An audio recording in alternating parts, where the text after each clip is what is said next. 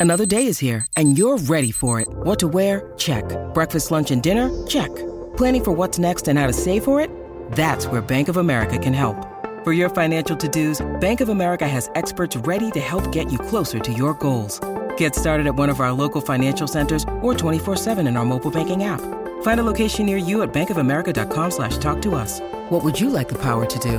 Mobile banking requires downloading the app and is only available for select devices. Message and data rates may apply. Bank of America and a member FDIC. When you need mealtime inspiration, it's worth shopping Kroger, where you'll find over 30,000 mouthwatering choices that excite your inner foodie. And no matter what tasty choice you make, you'll enjoy our everyday low prices, plus extra ways to save, like digital coupons worth over $600 each week. You can also save up to $1 off per gallon at the pump with fuel points. More savings and more inspiring flavors make shopping Kroger worth it every time. Kroger, fresh for everyone. Fuel restrictions apply.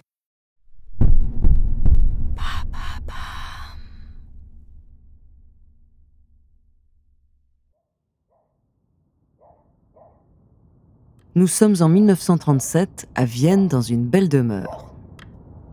Edwig est dans son lit à côté de son mari qu'elle méprise. Elle ne dort pas car elle a d'autres ambitions pour ce soir. Les minutes passent, puis son mari se met enfin à ronfler.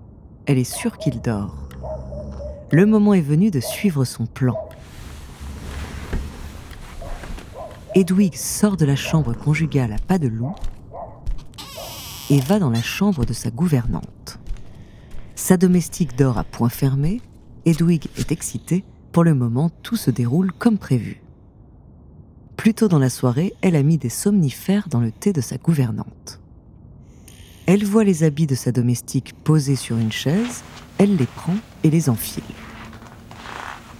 Une fois déguisée, Edwig sort de chez elle avec sa grosse valise remplie de bijoux, direction la Suisse.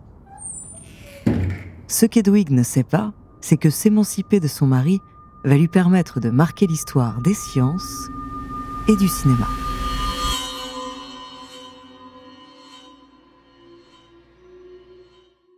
Bonjour, je suis Andrea, bienvenue dans True Story.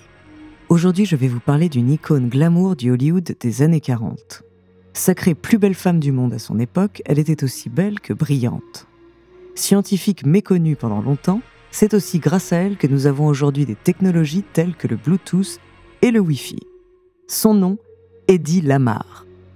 De sa vie d'actrice à ses inventions, découvrez sa true story.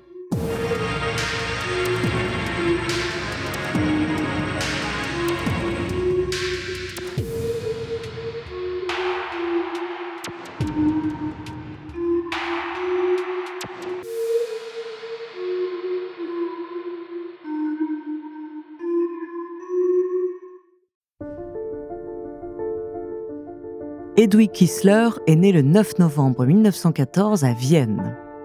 Fille d'une famille juive, son père était banquier et sa mère une pianiste de renom. Elle a grandi dans un milieu privilégié qui lui permet d'apprendre plusieurs langues telles que l'anglais et l'italien. Jeune fille très sérieuse et très curieuse, elle adore quand son père lui explique comment fonctionnent les technologies de l'époque. Pleine d'énergie, Edwig a des semaines bien chargées entre l'équitation, la danse et le piano. Elle parvient aussi à garder du temps pour se consacrer à sa passion, bricoler des gadgets. À l'âge de 13 ans, Edwig s'intéresse ensuite au cinéma.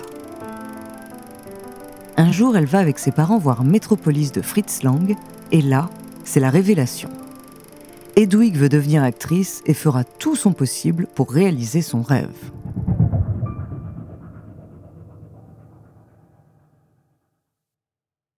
Elle abandonne l'école à 16 ans pour se consacrer pleinement à ses ambitions de comédienne. Edwig commence à tourner au sein des studios Sacha à Vienne, après plusieurs rôles au cinéma et au théâtre. Elle va ensuite être remarquée par le cinéaste Gustave Machati, qui va lui proposer de tourner dans son film Extase, un drame romantique. Edwig a 18 ans et elle accepte. Elle ne sait pas encore que ce film va changer sa vie. En tournant dans ce film, Edwig va devoir jouer la première scène d'orgasme à l'écran. Elle devient la première actrice X de l'histoire du cinéma. À la sortie du film, Edwig, gênée, prévient ses parents qu'elle apparaît nue dans le film. mais ses parents n'ont pas l'air de comprendre ce qui les attend. La salle est plongée dans l'obscurité, le film se lance. Edwig est mal à l'aise mais ne laisse rien paraître. Puis la fameuse scène arrive. Dans un premier temps, ses parents ne disent rien lorsqu'ils voient leur fille complètement nue à l'écran. Puis ils prennent un air estomaqué. Edwig comprend, elle se décompose, ils se lèvent, ils partent furieux de la salle de cinéma.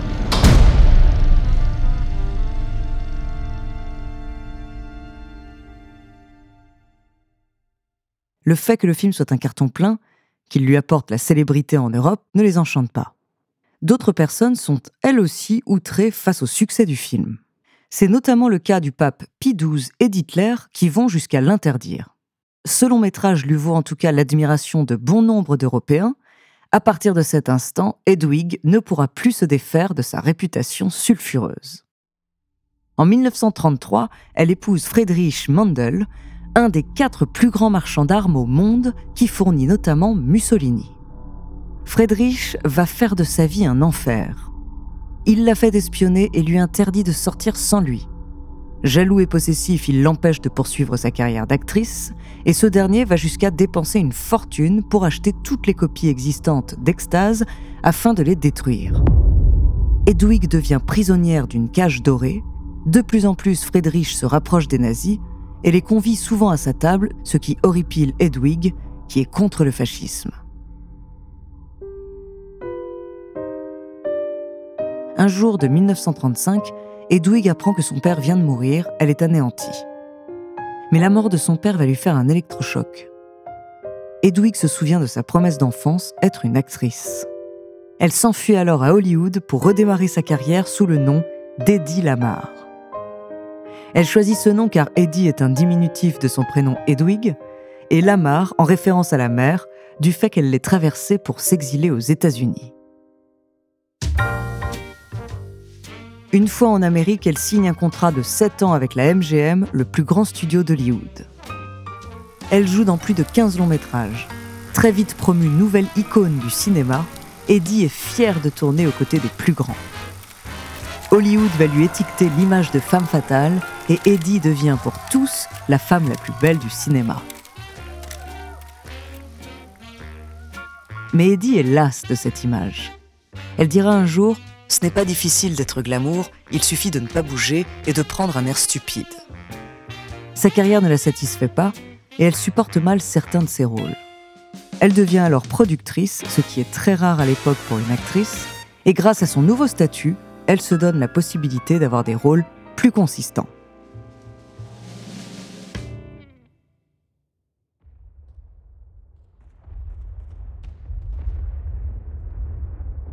Sa carrière d'actrice se déroule en partie pendant la Seconde Guerre mondiale. Eddie Lamar veut à tout prix participer à l'effort de guerre. Elle veut mettre au service de sa patrie adoptive ses connaissances sur l'armement allemand. Dans le courant de l'été 1940, un paquebot britannique se retrouve torpillé par un sous-marin allemand, entraînant la mort de nombreux passagers. Eddie est dévastée, elle se sent impuissante. Elle cherche alors le meilleur moyen pour aider les États-Unis. Elle ne le sait pas encore, mais Eddie va bientôt révolutionner le monde.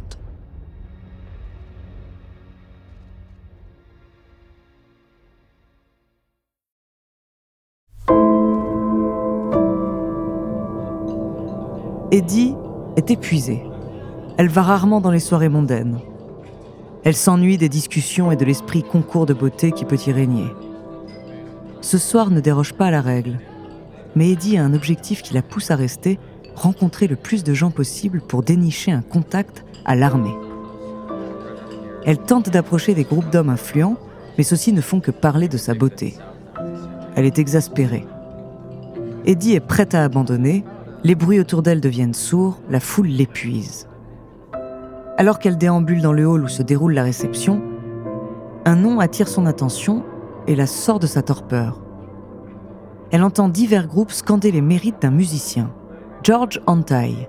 Il vient de composer un morceau fait pour être joué par 16 pianos automatisés, une prouesse.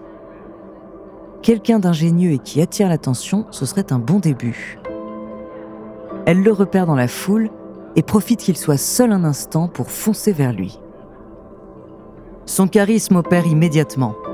George est sous le charme, et lui prête une oreille attentive. Mais Eddie n'est pas là pour prendre son temps et faire des manières. Plutôt que de tourner autour du pot, elle lui annonce directement son intention. Elle cherche quelqu'un qui a les contacts ou les moyens de l'aider à combattre les nazis. Georges est intrigué, il ne tolère pas lui non plus le fascisme. Les deux artistes se mettent à l'écart et discutent toute la soirée. Ils deviennent vite amis et cette amitié va changer la donne.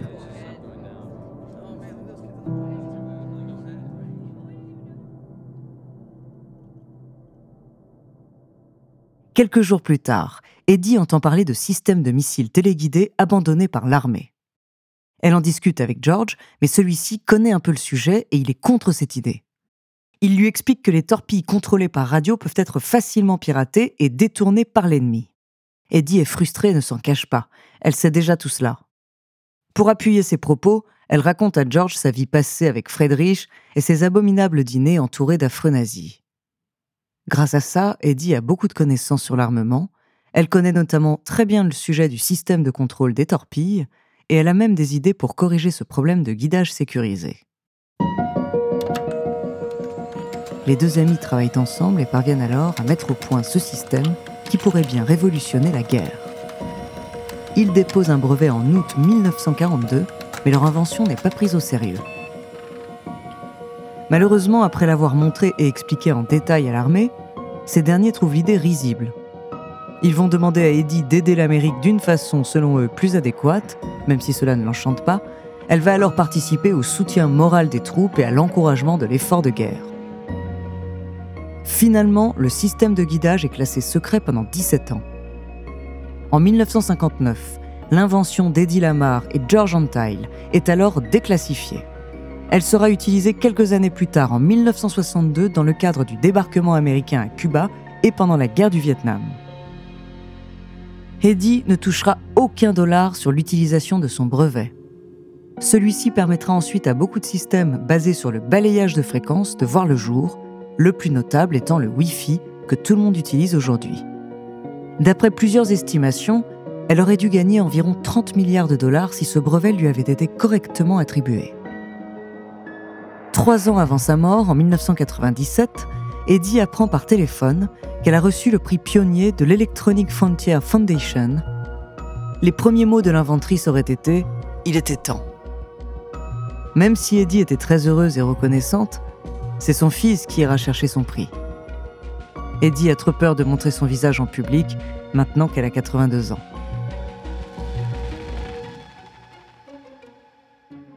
Elle meurt le 19 janvier 2000 à Altamont Springs, en Floride. Eddie Lamar a marqué son temps et le monde. Malgré sa longue carrière d'actrice, Eddie n'obtiendra jamais de prix au cinéma.